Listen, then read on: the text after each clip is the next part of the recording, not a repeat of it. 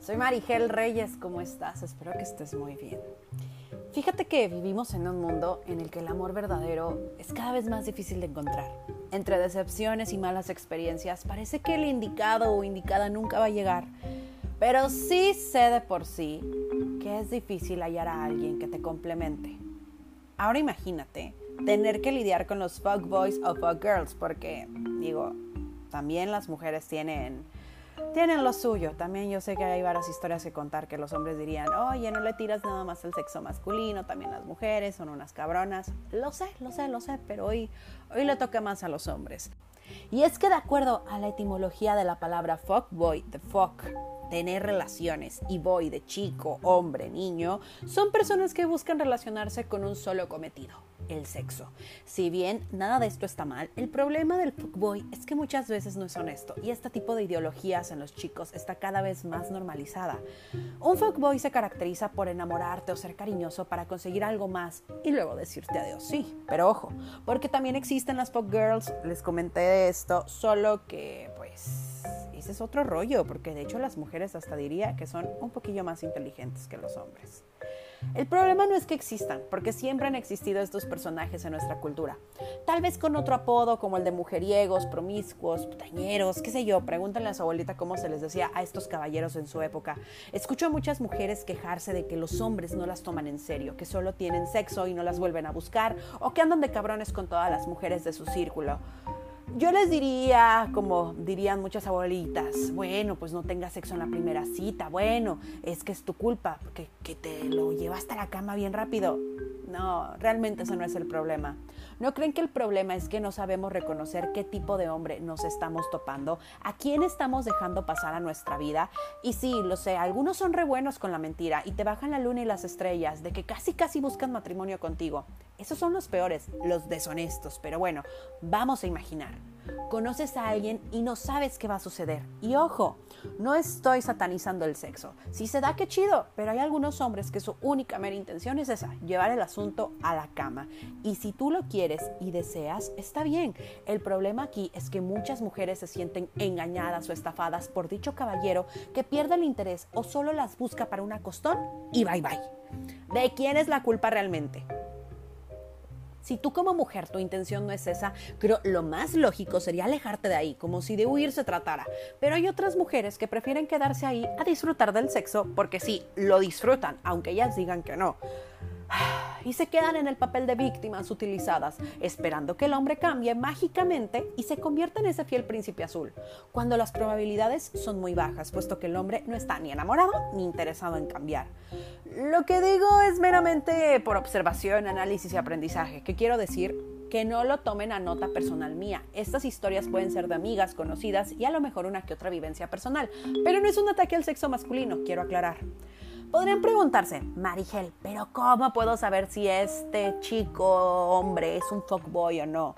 Me trata increíble, me abre la puerta del coche, tiene tres perros, casi todo maravilloso, pero nada más no avanzamos solo de mi casa al motel y ya, casi casi. Ay amiga, date cuenta. Esto se trata de observación, análisis e ir sacando conclusiones, dejándote llevar por tu sexto sentido y no por lo que te digan los demás. Hay que desarrollar esa habilidad de escuchar a nuestro interior. Cuando algo no te late, es tu mismo instinto de supervivencia. Y si la vida te está demostrando que el güey solo quiere cama y tú quieres algo más, ¿qué chingados haces ahí? Es que te gusta el masoquismo, caray. O sea, el rasgo principal de este tipo de personas es que mienten. Como su fin es tener sexo, harán todo lo que sea necesario necesario para convencer a la otra persona de que lo hagan. Pero no hablo de forzar, mucho menos. Hablo de que todas las palabras que saldrán de su boca van a ser dulces, piropeándote, diciéndote lo especial que eres para él o ella. Ay, lo de solo querer sexo no es ningún problema, siempre y cuando no se engañe a la otra persona. La sinceridad es lo primero, amigas, y sin eso no se va a ninguna parte. Creo que hay muchas señales que te pueden indicar que esta persona solo busca un acostón, los mensajes, el tono que van tomando, si alguien empieza con comentarios sexuales muy rápido, aunque sutiles, aguas, porque si no andas con ese rollo, es mejor que no entres en el juego, si no te vas a aguantar al final. Se necesita mucha madurez para entrar en estos terrenos de tener sexo y no desarrollar nada más por esa persona. Las mujeres somos muy emocionales y sentimentales. Dicen por ahí, El fuckboy intentará ser amable para llamar la atención de una mujer y se convertirá en un imbécil en el momento en el que ella le diga que no está interesada. Asimismo, usará una infinidad de cumplidos para intentar tener sexo con alguien y se molestará si no son efectivos. Yo pensaba que esto era mentira, pero de verdad, estos hombres cuando les niegas taquitos se ponen de un humor, sacan algunos su verdadero lado patán. Me ha pasado que tengo ya el radar activado y los detecto muy fácil. Y cuando les digo, creo que no estamos en el mismo canal, sorry, no quiero hacerte perder el tiempo, se ponen a la defensiva, se indignan, te dicen que viejas les sobran, hasta bloqueada de salido. U otros que siguen insistiendo y tengo que aplicar la ley del hielo porque no me gusta ser hostigada. El sexo es algo que sucede, que fluye y de verdad, hombres, es molesto sentir esa presión de este güey solo me está haciendo la barba por el simple hecho de que quiere llevarme a la cama. Las cosas no son así y de igual forma no mientan, créanme que habrá mujeres que les digan que sí sin necesidad de mentiras. Un ejemplo clásico son los hombres que escriben por Facebook con algún halago y una vez que son rechazados comienzan a insultar a las mujeres diciendo que no son atractivas. Básicamente no son hombres, sino niños pequeños que creen que todas las mujeres deberían estar interesadas en ellos.